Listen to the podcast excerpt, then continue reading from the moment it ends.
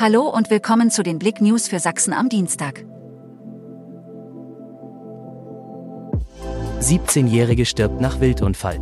Montagmorgen verständigte ein Zeuge den Rettungsdienst, da er auf der B107, etwa 100 Meter nach dem Abzweig Kötensdorf, im Straßengraben ein verunfalltes Leichtkraftrad, eine nicht ansprechbare Motorradfahrerin sowie ein verrendetes Reh entdeckt hatte.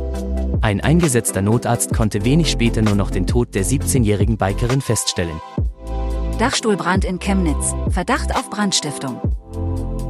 In Chemnitz-Altendorf hat in der Nacht der Dachstuhl eines Mehrfamilienhauses in der Paul-Jäckel-Straße gebrannt. In den letzten Wochen kam die Feuerwehr hier mehrfach zum Einsatz. Der Brand im Dach konnte schnell gelöscht werden. Dabei entstand ein Schaden in fünfstelliger Höhe. Vorgestellt, sieben Badeseen in und um Chemnitz. Sommerzeit ist Badezeit. Was gibt es in der warmen Jahreszeit Schöneres als in den See zu springen? Und dafür müsst ihr nicht bis zum Leipziger Neuseenland fahren. Auch in Chemnitz und Umgebung gibt es einige wunderschöne Badeseen für den Spaß im kühlen Nass. Aperol Spritz und Wildberry Lillet. Hier gibt es die Trendgetränke am günstigsten in der Chemnitzer City. Einen kühlen Aperitif an einem lauen Sommerabend in der Chemnitzer City trinken und einfach entspannen. Doch leider sind solche Aperitifs nicht immer ganz günstig.